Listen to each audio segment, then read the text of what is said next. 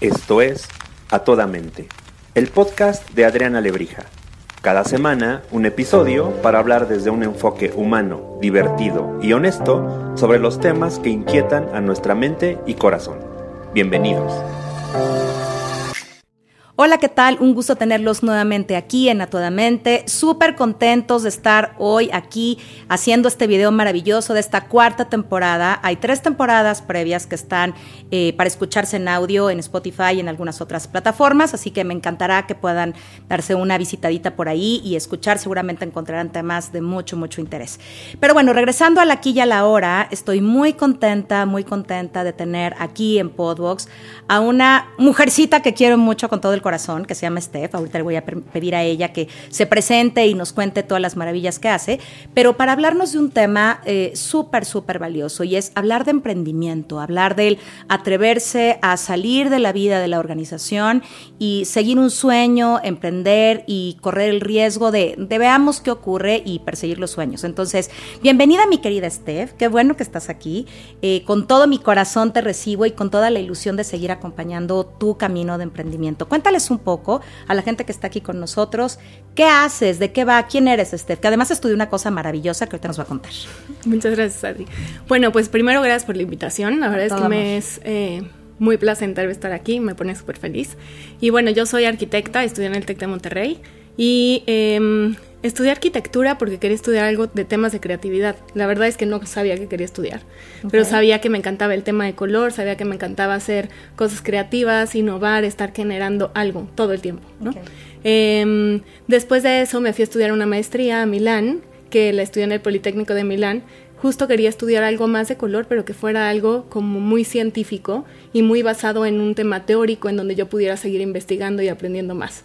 Y explícanos eso, porque eh, cuando tú y yo platicábamos del color, me acuerdo que me decías, es que incluso cuando me lo contaste, te dije, me parece padrísimo, impresionante, pero pero ¿qué estudias del color? O sea, el pantone no sé cuál, o qué, o la mezcla, o qué, qué hay atrás. Me imagino que va a ser un mundo súper, súper interesante y me da mucho gusto que estés emprendiendo por eso.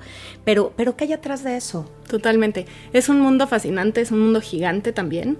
La maestría es en diseño de color y tecnología y está impartida por el Politécnico de eh, Milán, en Italia en donde se dedicaron a estudiar el color más allá de un tema de psicología del color, que lo que yo había escuchado en un inicio, yo sé, pero lo que yo había escuchado en un inicio, ¿no? Cuando hablaba de color la gente, de pronto es como, ay, el rojo es pasión, este, el verde es energía y hasta ahí te quedas, ¿no? Sí. Entonces, para mí tendría que haber una explicación mucho más a fondo, hablando de por qué el rojo es, o sea, igual y si el rojo es pasión, pero ¿por qué? ¿Por qué despierta ese sentimiento en ti? ¿Por qué el verde es energía? ¿Qué conecta o qué hace en ti para que entonces dé energía? ¿no? Entonces para mí tendría que haber una explicación mucho más allá. Otra de las cosas que también para mí era un como una duda que tenía constantemente, no todo el mundo, y me acuerdo que desde chiquita me decían, ¿cuál es tu color favorito? Cosas, y creo que son ¿Y qué decías? ¿Qué decías? El morado siempre ha sido mi ah, respuesta. Pero de pronto era, ¿y por qué morado? Yo me acordaba que a mi abuelita le encantaba el color morado. Y entonces yo decía, bueno, me habría gustado el color morado por mi abuela, ¿no? Habría algo, un contexto de que... Es el de la transmutación. Y, es, ¿Sí? el de, sí, el de muchas cosas, sí, es el, el, de transformarte, el de evolucionar y es el color que hace alusión a muchas cosas. Pero yo entonces ahí me ponía a pensar, tendría que ser algo que tiene que ver con mi contexto, tal vez como, no sé, desde mi ADN, desde mi árbol genealógico, desde lo que me enseñó mi abuela, porque entonces estaba con ella y me decía que era su color favorito, o desde la evolución. ¿Y hay, información de eso? O sea, ¿sí pues, es real?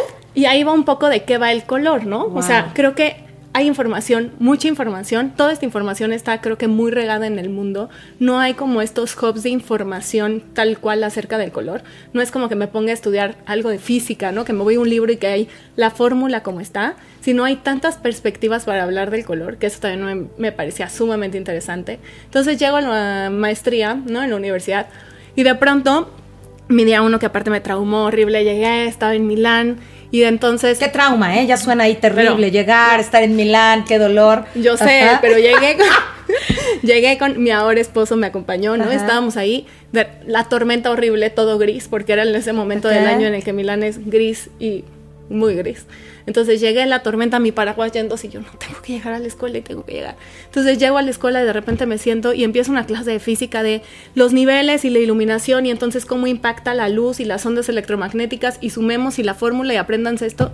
Y yo dije, yo no vine a esto. O sea, si este es mi día uno, ¿qué va a pasar? Yo no quería esto.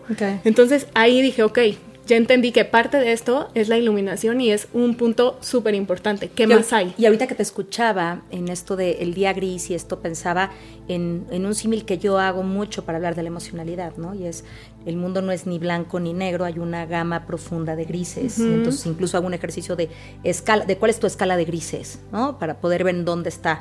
Sí, claro, y eso también tiene que ver con la iluminación. Y, tiene que ver con todo, y, hay miles de incluso la iluminación incluso interna, Total, y hay miles de perspectivas, y como te decía, tal vez es psicología una de ellas las perspectivas, otra es física, pero también tenía profesores que me hablaban de óptica todo el tiempo, ¿no? Y entonces esta persona decía, oigan, yo he entrado a tantas operaciones a ver cómo funciona el ojo humano, que sé que sé mucho más que muchos doctores que estudian el ojo. O alguien más que había estudiado el color desde el tema de lingüística, alguien más que había estudiado el color desde el tema de historia, diseño. Entonces, ¡Qué interesante! creo que hay tantas perspectivas como en muchas otras ramas. En esta hay muchas que creo que entre más indagues y más quieras profundizar, pues puedes aprender toda la vida.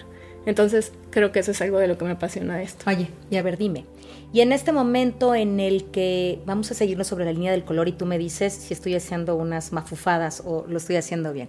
Pero pensaba, si la vida tiene una escala de grises, si un color o algo se puede ver desde diferentes perspectivas y la iluminación te permite ver justamente las cosas de manera distinta, ¿no?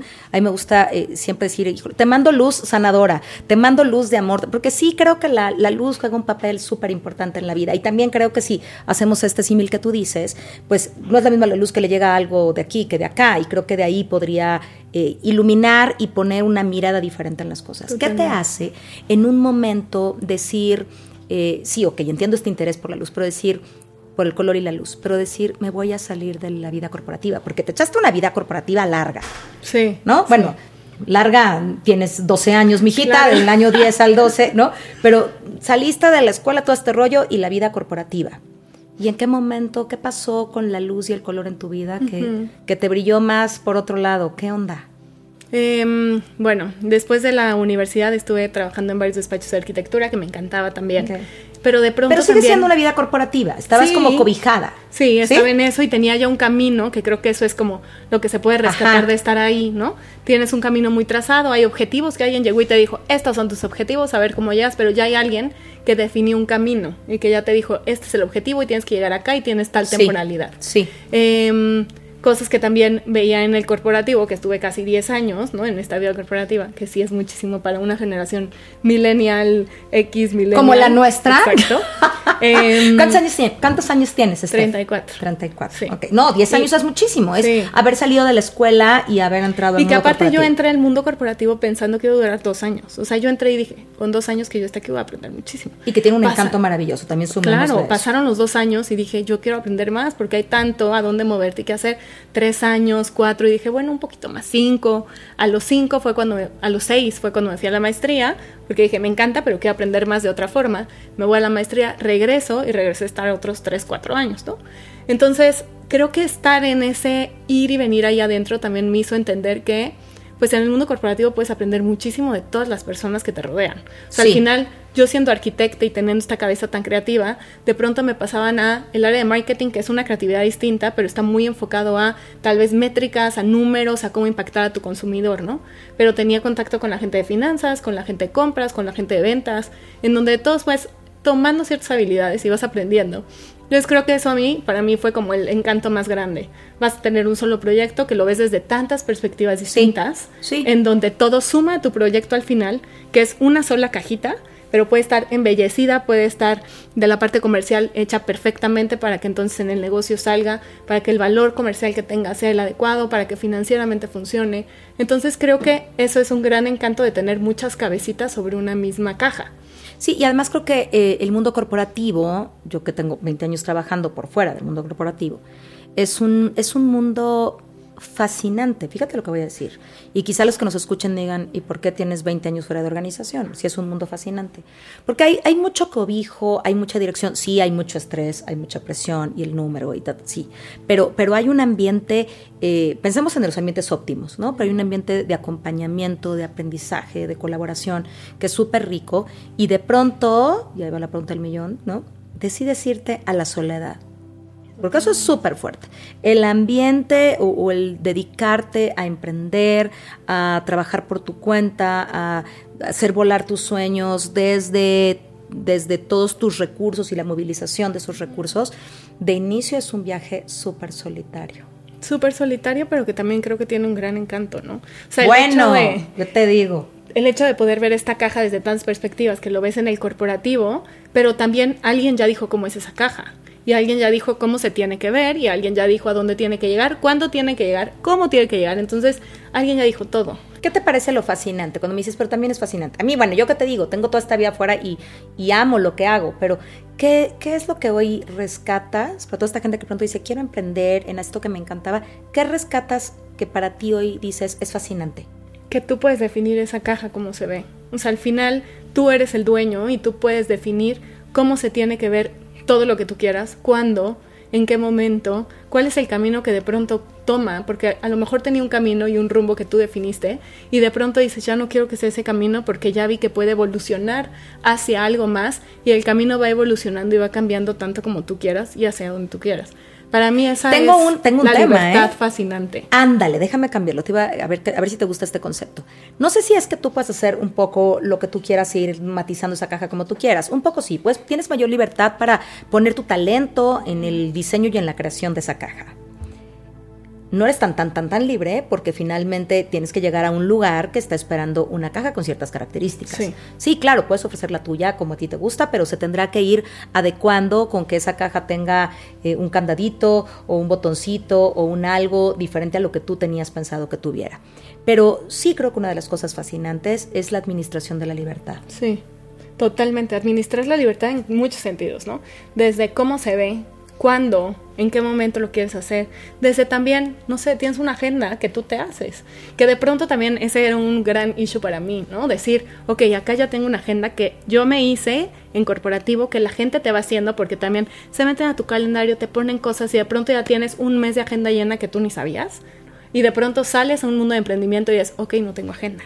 No, o además por favor alguien bloqueeme un espacio. alguien que me quiera bloquear un espacio por ahí, necesito sentir la agenda. Tengo algo vacío, ¿no? y cómo la voy llenando y con algo que me vaya sumando, porque aparte no es llenarlo con paja, no es irle metiendo por meter, sino cómo vas formando tú ese nuevo camino porque nadie te dice hacia dónde vas. Y, y dices algo bien interesante que a mí me parece medular en el desarrollo y en el pilar que debe seguir cualquier persona que quiera emprender hacer las cosas con esta libertad requiere dosis impresionantes de disciplina. Hmm. Nadie te dice que te levantes, nadie te dice que te conectes, nadie te dice que no te conectes, nadie te dice que entregues. Porque incluso yo te digo que te entrego una propuesta y no te la entrego, pues no me contratas y ya, primero que me hables a regañarme, no lo vas a hacer.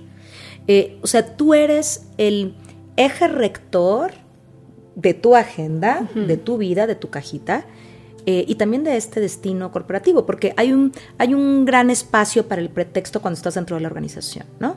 Bueno, es que yo hubiera querido, pero es que las oportunidades no se me han dado, pero es que aquí, claro, si yo fuera Steph, pues daría todo, ¿no? no lo sé, pero cuando tú estás por tu... No hay pretexto, ¿eh? O sea, lo que hagas y lo que le pongas a esa agenda, no solamente en tiempo, sino de vida y de disciplina, eso es lo que va a hacer la diferencia. Y y pensaba, regresándonos un poquito como, como este punto, y ahorita nos vamos a qué es lo que haces, que me parece que es súper interesante que la gente lo sepa, eh, pero pensaba en cuando yo decidí irme a la independencia. Me lo preguntan mucho. Me dicen, oye Adri, eh, ¿y, ¿y qué? ¿Cómo, fue? ¿Cómo te llegó la iluminación? La verdad es que fue el acto de mayor inconsciencia que he hecho en mi vida. Tenía 28 años, estaba increíble, ¿no? Este, y, y de pronto fue sí, como 28. Y de pronto fue, si pues, jala padre si no me regreso. Nunca me regresé. Eh, pero fue un momento de una bendita eh, inconsciencia. Porque creo que hoy, y me lo han preguntado, si hoy, hoy, hoy, a mis 48, ¿te atreverías a emprender si estuvieras dentro del mundo corporativo? La respuesta sería no. Fíjate lo que te digo. Seguramente no. O sea, tengo un mundo de compromisos adquiridos y cosas que tengo que enfrentar no creo que dijera, ok, día cero, ¿no? Este, ya, tengo la agenda libre, por favor, alguien me quiere poner un espacio y bloqueármelo. Al cabo ya, sí, ¿y qué hago con todas las cosas que tengo que, gestionar hoy y, e irnos incluso a lo económico, que, que, resolver hoy no es lo mismo que lo que tenía hace 20 años, ¿no? Y sí creo que es un salto, en mi caso fue de inconsciencia bendita, que espero que el tuyo también tenga un poco de inconsciencia, que yo que soy tu coach lo sé. pero, pero creo que es un, emprender es un poquito un salto de fe. Total. A ti. Y yo creo que también es un, un salto de fe que tiene confianza, que tiene también valentía. Mil por ciento. Que tiene también, sí, confiar en lo ah, pero que a viene. Ti, pero a ti, o sea, porque tú eres el único recurso. O sea, a partir de hoy, no tienes, a lo mejor sí, y vas a ser una gran compañía que tendrás todas estas áreas maravillosas que le van a ir poniendo estas cositas a la caja, como decías, pero a partir de hoy no es, bueno, si yo no puedo, que finanzas lo haga. Bueno, déjame hablarle a marketing y que me eche una mano. Bueno, que la de eventos me ayude con tal. Bueno, que me, o sea, eso. ¿A quién le pido su opinión? ¿A quién le pido su opinión? ¿Cómo reboto esta idea? Mil por ciento. Eso, eso ya no está. Y hoy es como sí la disciplina por un lado, sí el empuje y sí la fe y la conciencia y la confianza en que tú eres el principal recurso. Totalmente. Ya no hay otros recursos alrededor. Ya no, es más, no hay presupuesto.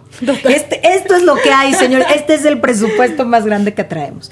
Y déjame preguntarte, en esta, en este empuje de, fe, en este acto de confianza, eh, en este saber que eres una mujer que sabe, que, eres creativa, dime, ¿de qué color está hoy tu vida y tu proyecto? Yo creo que hoy tiene muchos matices. Okay.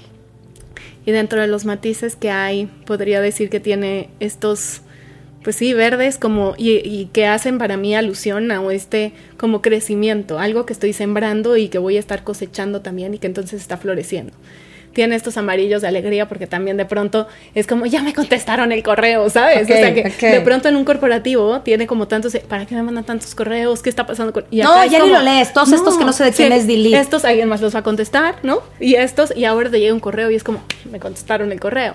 Entonces siento que tiene como esta parte más vibrante de alegría, también tiene de pronto momentos de frustración, porque creo que llega. ¿Qué color sería? Para mí sería un como negros, grises, azules, como que de pronto es vibrante, el Blue Monday, ¿no? Que de pronto es esta depresión también. Entonces creo que tiene como muchos matices, creo que no es de uno solo, pero me encanta que sea de tantos. Al mismo tiempo creo que es cero monotonía, creo que es muy retador, creo que todo el tiempo está muy dinámico. Entonces para mí, al final, después de toda esta cajita que alguien más había hecho, hacerla yo me parece lo mejor. Oye, déjame contarte, si tú tuvieras la posibilidad, no porque la estés buscando, ¿eh? De, no sé, de regresar a la organización. No, no, cambies la palabra posibilidad. Si la vida te llevara a regresar a la organización. ¿Ok? Yo tengo 20 años fuera y me preguntan, Adri, ¿regresarías? Y mi respuesta es, yo creo que no, porque yo creo que ya nadie me querría, ¿no? Así como de, oye, ¿para qué te vas a 20 años después? Pero sí. he tenido muchos ofrecimientos en mi vida, la verdad, así de 20 y, y ha sido actos muy fuertes de valentía decir que no. Porque han sido ofrecimientos súper claros, así de, híjole, es que esto más esto más, y no solamente en términos de número, esto, pero yo, no, sí, no, a ver, yo voy por esta y no es necedad, es, es sueño, ¿no? Pero si, si volvieras al mundo corporativo, en esto último que decías de los correos, ¿qué le dirías al mundo corporativo que entendiera del emprendedor? Del emprendedor. Ajá. ¿Fui clara en mi pregunta? A ver, puedes reformularla. Muy bien híjole, veo los correos y mientras en el mundo corporativo dices borrar, borrar, borrar, ay, no, no, ya, todos estos, mándalo a no deseado, ¿ok? Hoy que estás fuera, dices, por favor, nunca me vayas a mandar a no deseado, güey. Totalmente. Porfis. Porfitas, ábrelo, porque además me tardé, quién sabe cuánto tiempo en redactarlo, en pensar si esta es la mejor manera de acercamiento. Y tú vas a ver el título, este, delete, ¿quién es ella? ¿Qué le dirías? Que ya me cachaste, ¿qué le dirías si tuvieras que regresar la película, estuvieras sentada en el escritorio, en el mundo corporativo, sabiendo que eso pasa afuera, ¿cambiaría tu mirada hacia el Totalmente, emprendedor? Total, 1500%. Ya, ya me... Y ya lo he platicado también. O sea, bueno, de entrada creo que tendría recomendaciones para el mundo corporativo. Venga. Diría, hay muchos procesos que no tienen que ser tan engorrosos, tan burocráticos, tan ida, vuelta, ida y vuelta. Creo que también hay un tema de tomar solo una decisión y ya. O sea, es, no es, como sí puede ser, y no darle tanta vuelta. O sea, esa creo que sería una de esas. Otra, justo, o sea, te tardas tanto como externo, ¿no? Desde siendo emprendedor, de, oye, quiero hacerte la mejor propuesta, estuve una tarde completa trabajando, Ojalá una tarde. trabajando, la dan de vueltas, escribiendo y eso era lo mejor y me regreso y busqué y tal. Y mandé mi documento y algo que pasa muchísimo, este tema de ghosting, ¿no? Como de, ya no te leí, y no te leí hoy, no te leí la próxima semana. Oye, porfa, te mandé el correo, a ver si lo puedes leer. No te vi, palomitas azules, que de pronto digo, ay, no te cuesta nada no te cuesta nada. O sea, yo internamente a la staff corporativa le digo, no te cuesta nada, aunque sea contestarle. Staff, dime que ya no. o dime que ya, no. O, sabes que no me ha dado tiempo de verlo, me interesa, pero lo veo la próxima semana. O ya no me interesa, ya ni intenses. O no sé, veamos y platiquemos de otra forma. Pero creo que sí es como trabajar mucho más empáticamente. Y así ya iba mi pregunta. Mi pregunta era como, creo que el mundo corporativo de manera general, yo he sido muy afortunada, muy afortunada. Eh, siempre he pensado que tengo un ángel de la guarda que trabaja horas extras, que soy una mujer con muchísima suerte. El otro día platicaba con alguien respecto a la suerte y me decía, no sé si es suerte o, es eh, este, estar buscando oportunidades. Y bueno, el tema no es la suerte, pero, pero sí creo que yo he sido muy afortunada. Pero la verdad es que creo que el mundo corporativo de manera general no se le hace fácil al emprendedor. Cero. Yo estando en ambas posiciones diría que desde el emprendedor cero es fácil. Creo que... Los emprendedores somos, somos la prueba clara de la resistencia. Totalmente. Y de, sí, de que te digan, no, otra vez como si, no, sí, otra la tolerancia a la frustración. Totalmente. Y que también creo que, justo, o sea, tendría que ser mucho más fácil y todo podría ser mucho más fácil. Dime que ya no y ya, ¿para qué más trabajar más, no? Desde afuera. Y que desde adentro a veces se te hace bien fácil también pedir más. Como, ay, ya no me gustó, ¿por qué no más es otra? ¿Y por qué no más es otra? Cuando el tiempo del de afuera es tiempo bien valioso porque aparte, como decías hace rato, es un recurso todo Tienes una cabeza, tienes dos manos y es lo único que tienes para trabajar lo que alguien más se le hizo bien fácil pedirte otras 50 cambios porque igual y si quiere leerlo o igual y no quiere leerlo. Entonces creo que un tema así de empatía sería algo que tendríamos que trabajar todos internamente eh, desde todos lados. Oye, dime una cosa más. Vámonos un poco más hacia, hacia el color otra vez.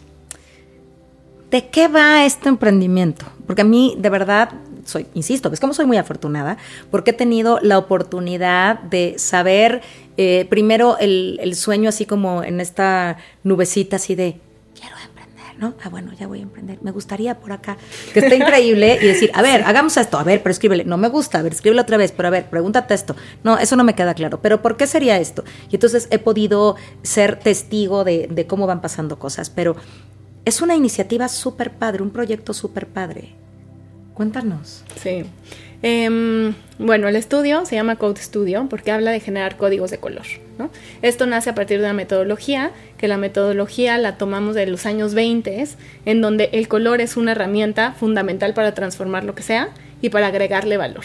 Entonces, Code Studio habla de cómo utilizas el color como herramienta de innovación para cualquier persona, proyecto, objeto, portafolio, lo que sea porque el color tiene esta fuerza y esta potencia. ¿Debería ser una materia en la escuela? Totalmente, o sea, en cualquier momento tendría que ser porque lo tomamos de forma inconsciente porque sí, sí, vemos a color, ¿no? Al final vemos a color, despiertas y ves todos los colores que te da la posibilidad de ver tu ojo, pero nunca piensas por qué los ves, cómo los ves, qué pasa si ya no los ves. Hay gente que no los ve. Hay gente que no tiene los conos, que es lo que hace que el ojo nos permita ver. Tu maestro de óptica estaría muy orgulloso de ti. excesivamente orgulloso. y al no tener conos, pues ve todo en blanco y negro, en grises. Que sí ve profundidades, porque eso lo hacen los bastones. Entonces, te permite ver profundidades, no chocas, ¿no? Puedes calcular, puedes bajar un escalón, pero no ves nada de colores.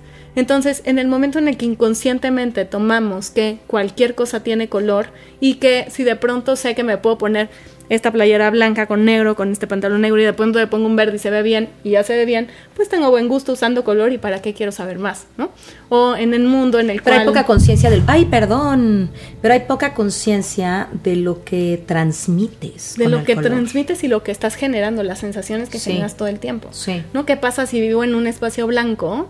en el cual pues vivo blanco y todo está bien, porque aparte el blanco es el color más seguro de usar. No me transmite nada, bueno ni malo no transmite nada. Entonces El blanco no transmite. ¿eh? Pues lo que te genera en un espacio, si tú vives en una, pensemos que invitas a tus, amigas a tu sala, están tomando un café y todo es blanco, pues la realidad es que vives en un espacio muy neutro. Hay neutralidad en ese espacio. Pero ¿qué pasa si en el back le pones un color rojo intenso? ¿O qué pasa si le pones un amarillo? ¿Qué pasa si le pones un azul? Vas a estar cambiando. Y ha habido muchos experimentos que justo hacen a gente entrar a espacios en donde está puesto exactamente lo mismo, pero todo el espacio lo transforman a un rojo, a un amarillo, a un azul y se miden las ondas electromagnéticas del ambiente, pero también tu heart rate, tu presión sanguínea y hay movimientos y hay cambios en cada una de las personas.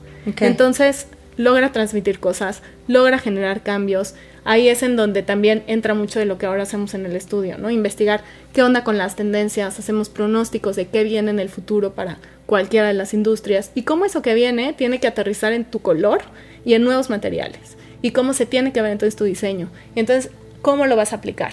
Entonces, todo para todas las industrias. Para, para todas las industrias y para todas las personas. Totalmente. ¿Sí? Ok, eh, pues me parece muy interesante, me apasiona el tema, ¿no? Creo que lo puedes transformar por completo.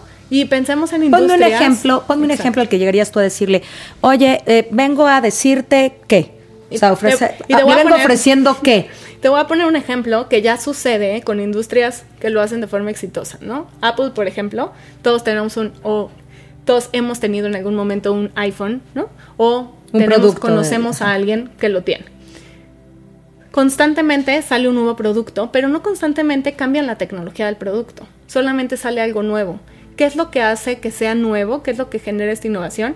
Que le cambiaron el color de la carcasa, que tal vez la carcasa tiene un material distinto, ¿no? Esta parte que hace que tenga el cuerpo del aparato, o que tiene un, no sé, cualidad distinta, pero tal cual es tu objeto el que tiene la cualidad distinta. No tiene nada de sistemas técnicos distintos, nada diferente. Entonces, ¿qué es lo que bueno, Y si lo tiene, no lo sabes de fondo, pues. O sea, no es que, ay, lo percibo, a lo mejor sí, pero no es, no es lo relevante. No es lo relevante para la gente común y corriente. Exacto, para la gente. Va a haber quien sí te diga, sí, es que el sistema operativo cambió y no sé qué, ¿no? Pero la realidad, si ves el objeto, es muy similar al pasado. ¿Qué cambió? El color casi siempre cambia el color. ¿Y qué hace? En este último salió un como color moradito. Y la textura, que tú me explicabas un día de eso, Exacto. ¿Y qué pasaría si entonces iPhone, aparte de cambiar el color, que ahora es un color bugambilia, te dice, mira, y aparte si lo pones bajo el sol, no se va a calentar porque el nuevo material que tiene hace que las ondas electromagnéticas con los rayos UV no calienten tu dispositivo. Entonces ahí hay un cambio en material. Entonces ya cambió el color y el material es distinto. ¿El color influye en el material? el color influye en el material, pero también el material intrínsecamente tiene ciertas características. Entonces, ¿qué pasa si el material cambia? Y entonces, si el acabado a lo mejor en lugar de ser brillante es mate, ¿qué pasa? Va a absorber más rayos ultravioleta. Si es brillante, a lo mejor llegan, rebotan y salen y no se calienta tanto, ¿no? Entonces, todo esto es el estudio que se hace a través del CMF, que es el Color, Material and Finish, en el cual se pueden estudiar cualquier producto y cualquier objeto. Y ese sería uno de los casos que pues, podríamos hablar en el estudio. ¿Eres innovación? Eh, sí, creo que la innovación es constante y creo que todo el tiempo tenemos que estarla buscando. Pueden innovar los procesos, se pueden innovar los, eh, la estética, la apariencia, el producto como tal. Entonces, todo el tiempo hay esta innovación. Y cuando yo te preguntaba, ¿eres innovación? También quería preguntarte si este proyecto o esta iniciativa, ese es el principal foco que tiene, o es algo que ya ocurre. Pero a lo mejor ocurre, pero otra vez, sin la conciencia entonces, hay, bueno, ponlo color moradito porque está padre. O hay una conciencia atrás de por qué el morado es transmutación y entonces tú las traes. ¿Qué es? Pues la conciencia comienza en Europa, como te decía, en los años 20 en el tema de automotriz y a partir de ahí va migrando. En Asia ya se hacen algunas, hay estudios que lo hacen de forma externa o hay empresas que internamente en sus equipos de diseño ya lo tienen, pero son pocas. Son aquellas empresas que normalmente son líderes en el mercado, que son empresas gigantes, que sí pueden enfocarse en este tipo de cosas y en este tipo de características en sus productos. Em, hay en Asia, hay algunos en Europa, hay algunos en Estados Unidos. En México no hay este tipo de estudios en Latinoamérica, bueno, toda Latinoamérica no hay. Eh, y este es el primer estudio que hay, ¿no? En Latinoamérica, que estamos enfocadas justo en el color material acabado y en cómo esas características pueden ser una gran prioridad para innovar tu producto. Me encanta, me encanta. Oye, dime algo. ¿Ya has tenido la oportunidad de generar un producto? Eh, sí. Ajá. El producto que generamos fue un textil y el textil nace a partir de utilizar materiales circulares.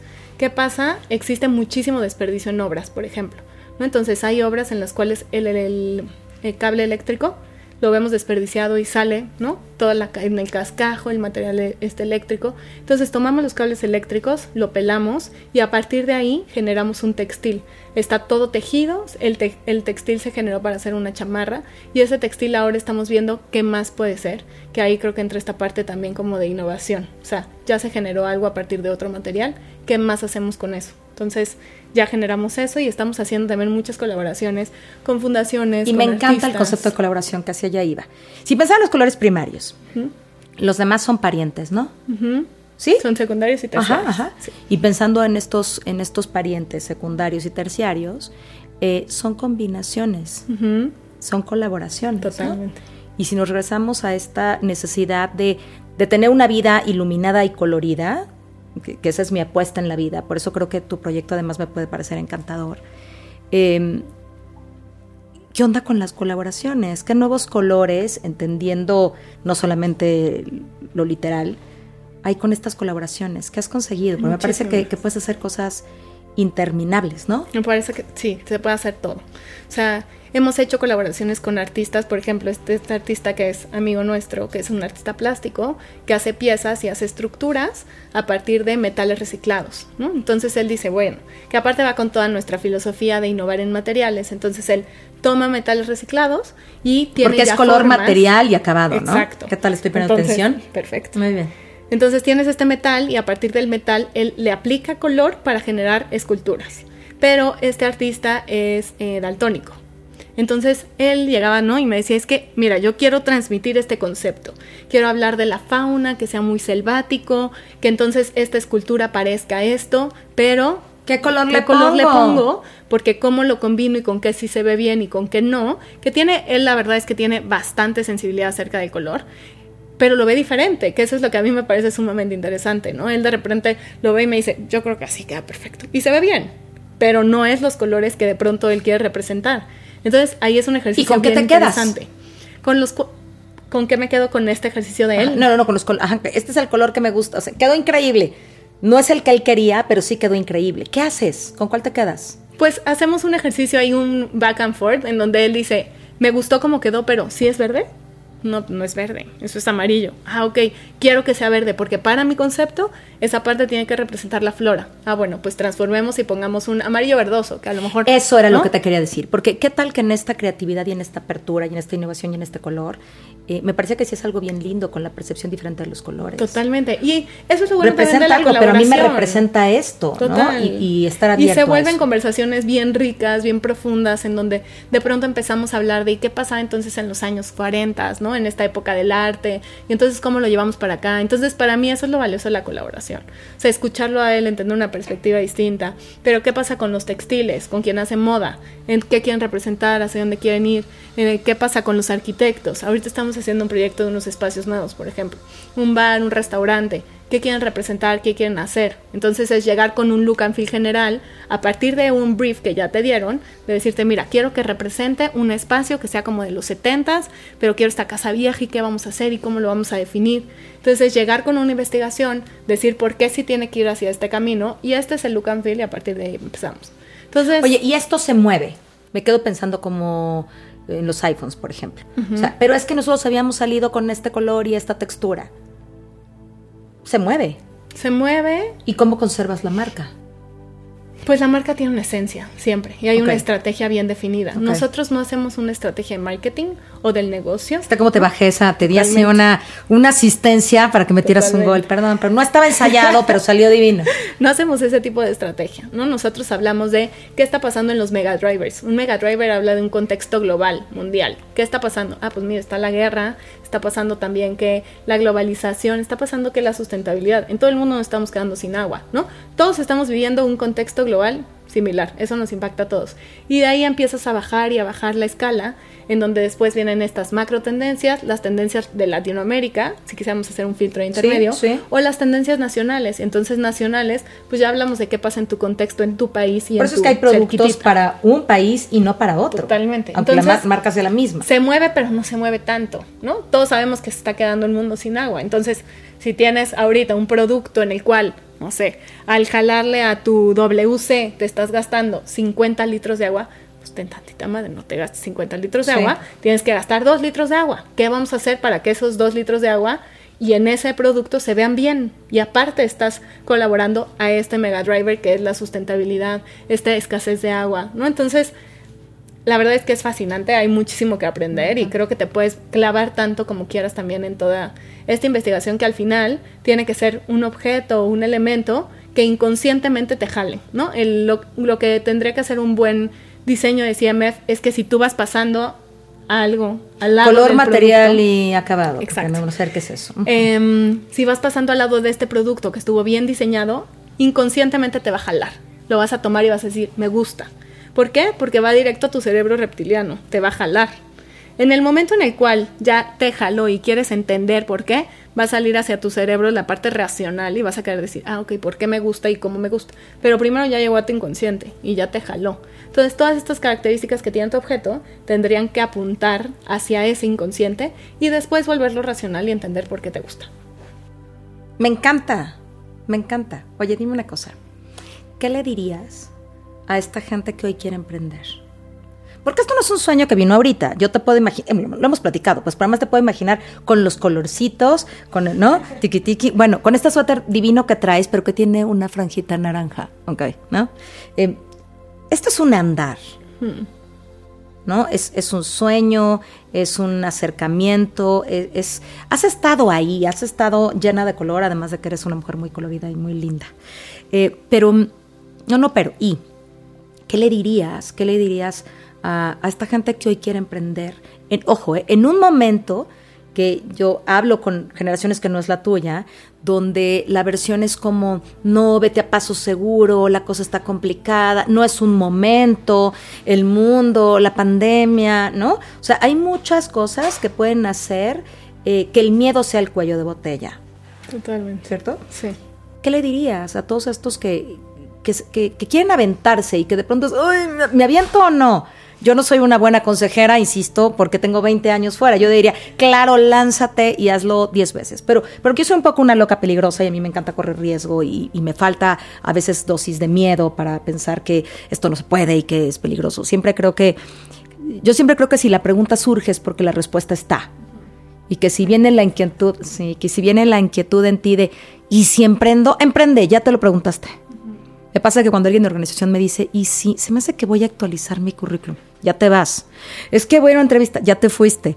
No, este, ya te fuiste. O sea, cuando la pregunta surge, cuando el revoltijo interno está, la respuesta es cuestión de instantes, es cuestión de abrir los ojos para encontrarla. Eh, pero tú qué le dirías a esta gente que hoy quiere emprender? Yo diría que te avientes totalmente. O sea, creo que sí es aventarte, es tomar el riesgo, es hacerlo también de forma, pues sí, para mí es una forma valiente de hacerla porque es salir de tu zona de confort. Al final, aunque estés odiando la organización en la que estés, lo que sea, estás ya en una cajita que alguien te puso y es una zona de confort porque ya no te tienes que mover de ahí, ¿no? Que sí, no, porque le jugamos a ese espacio de seguridad, pero nunca endosas tu acta de nacimiento. O sea, cuando la gente llega conmigo y me dice, es que hay recortes o eh, me corrieron, pero ¿cómo es posible? ¿Y cómo es posible que? Pues, pues, sí. Totalmente. O sea, las cosas tienen fecha de caducidad. O sea, la vida misma, los trabajos, a veces la pareja, este, ¿no? Eh, lo que haces, tu energía, lo que sea va a tener una fecha de caducidad. A veces pensamos que ese es el espacio más seguro del mundo, no necesariamente. No es el más, pero sí vives en un espacio Exacto, pero te da un poquito, por lo menos si me voy me van a dar una liquidación. Aquí si te vas te fuiste. Y si el proyecto no jaló, no jaló. y tus 16 horas o 16 días metidos en una propuesta que alguien te aplicó ghosting y no te volvió a contestar, son horas que no sonó la caja registradora, sino que a lo mejor salió porque te fuiste a trabajar. Claro, y te saliste a trabajar y tomaste tres cafés y comiste en la calle y ya fue una lana que te gastaste y no entró nada. ¿Qué le dirías? Que corren riesgos. Que ¿Qué corren riesgos. Creo que es tomar riesgos. Creo que también es confiar. Esa estaba esperando, Dios mío, te fue una asistencia, güey. Crean lo posible, ¿no? Confiar en que ahí está y confiar en que sí, si tienes la inquietud, si realmente lo quieres, vas a hacer todo para que suceda, también creo. Entonces es confiar en que también el universo lo tiene ya ahí para ti, que hay muchos caminos abiertos, porque también no creo que sea uno solo, y creo que también es irle rascando. Y la otra también es, creo que no pensar en que lo que tú querías tiene que ser solamente así como lo querías, con la forma en la que lo querías, sino que tiene muchos matices, ¿no?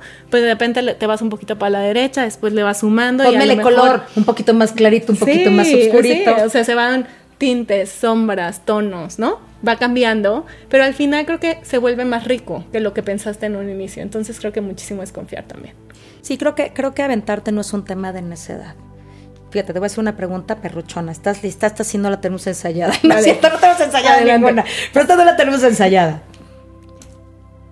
¿Todo el mundo puede ser emprendedor? Está perruchisísima, Steph. todo el mundo puede. ¿Quieres echarte un traguito de café? No trepiquete, piquete. Oye, este, dime, ¿tú crees que todo el mundo puede ser emprendedor? Sí. Creo que todo el mundo puede emprender algo.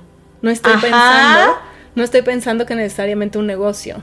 O sea, si pensamos que en un negocio, pues igual y no. Porque igual estás muy cómodo o te gusta mucho trabajar en una estructura. Sí, quiero quitar la comodidad como flojera, sino esto me gusta. Sí, pues, te gusta y te gusta una estructura, te gusta, o sea, y que son preguntas que creo que también son válidas hacer. Tal vez me gusta, o tal vez el momento en el que estoy en la vida para mí está bien en donde estoy y esta estructura me funciona.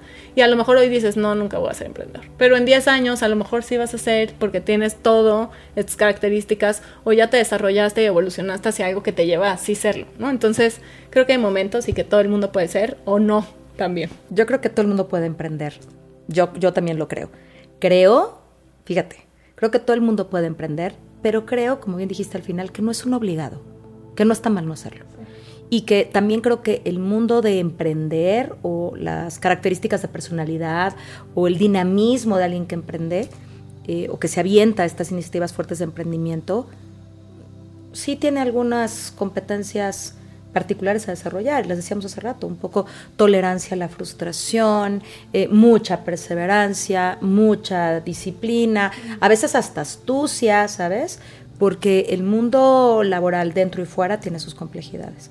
Pero, pero sí me gustaría como que la gente pensara que, que cualquiera puede tener un sueño y puede perseguir ese sueño en donde quiera que sea. Me gusta y puede emprender. De esa sí, y puede emprender dentro de una organización, ¿sabes? Porque puedes emprender un proyecto, sí. bajo el cobijo toda una estructura que, que te puede retar, a lo mejor está mucho más fuerte de lo que te retarías tú fuera de la, de la, organización, y puede retarte y llevar a alcanzar cosas que nunca pensaste que podrías lograr. Y, con, también, se emprende desde adentro. Totalmente, y con características distintas también. Completamente. adentro tienes una, un set distinto ¿no? Y tienes herramientas distintas, tienes gente que te ayuda, entonces... O que no, o que no. te pone el pie Porque a lo mejor tú estás hablando de una organización muy linda que yo también conozco y que, claro, tiene cosas muy, muy favorecedoras eh, en términos de, calidad humana y, cosas que les importan genuinamente de fondo y de principios, pero...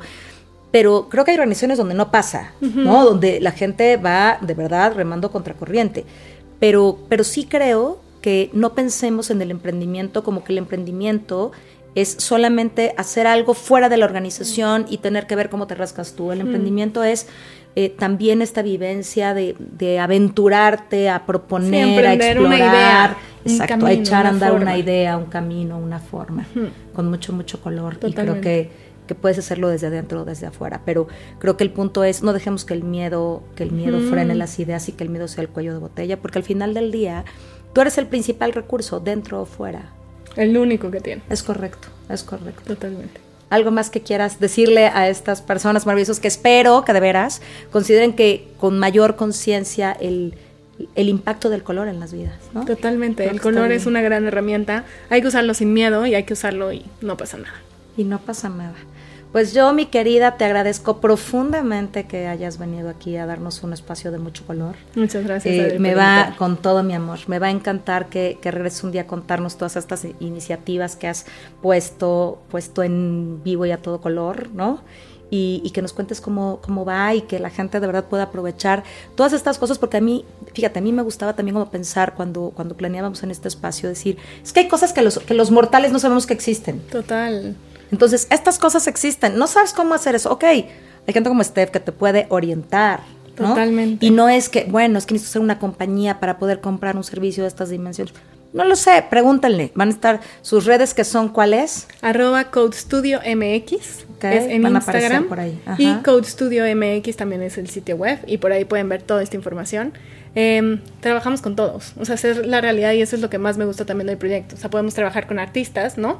Que si lo viéramos en volumen es un volumen pequeñito, pero también con una empresa mucho más grande, una empresa mediana, una empresa de gran volumen o pues cualquier persona, creo que restaurantes, espacios, lo que sea. Personas. Personas, claro. Cualquier idea creo que es buena, entonces en cualquier idea puede caber el color y lo podemos hacer con color. Me encanta. Hagamos todas las cosas con color, que el mundo necesita mucha luz y mucho color. Muchas gracias, querida mía, por haber estado Muchas aquí. Muchas gracias a ti. Con el alma. La pasé muy bien. Qué bueno, qué bueno que se, que se nos hizo, que se nos hizo. Y a todos ustedes, muchísimas gracias por haber estado hoy aquí con nosotros y espero que, que tengan una vida muy colorida y que toda la luz los acompañe siempre. Muchísimas gracias. Nos vemos pronto, pronto. Bye. Gracias por escuchar A Toda Mente, el podcast de Adriana Lebrija. Nos escuchamos la próxima semana.